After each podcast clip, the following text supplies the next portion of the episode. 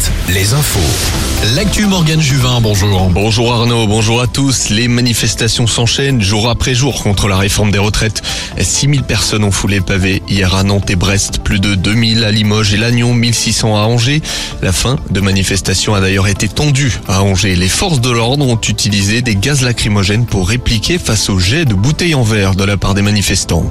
Autre manifestation importante, dans le Finistère, 5000 personnes ont fait le déplacement à Carré pour soutenir la maternité du Centre-Bretagne.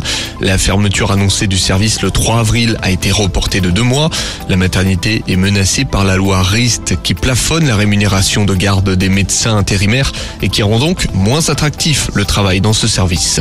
En Haute-Vienne, un homme de 56 ans a été arrêté hier en début d'après-midi à Saint-Junien.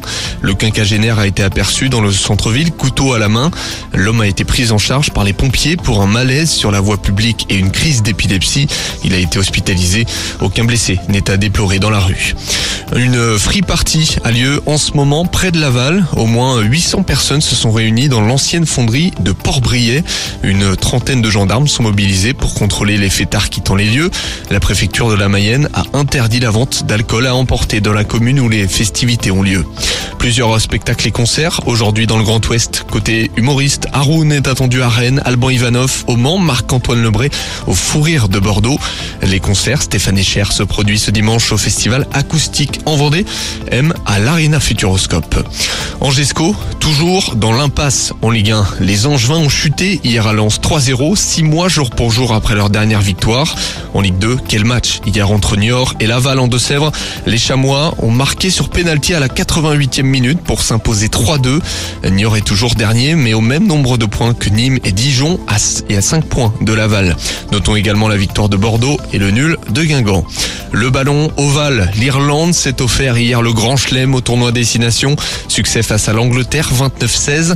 Les Bleus avaient pourtant fait le travail un peu plus tôt en battant le Pays de Galles au Stade de France 41-28.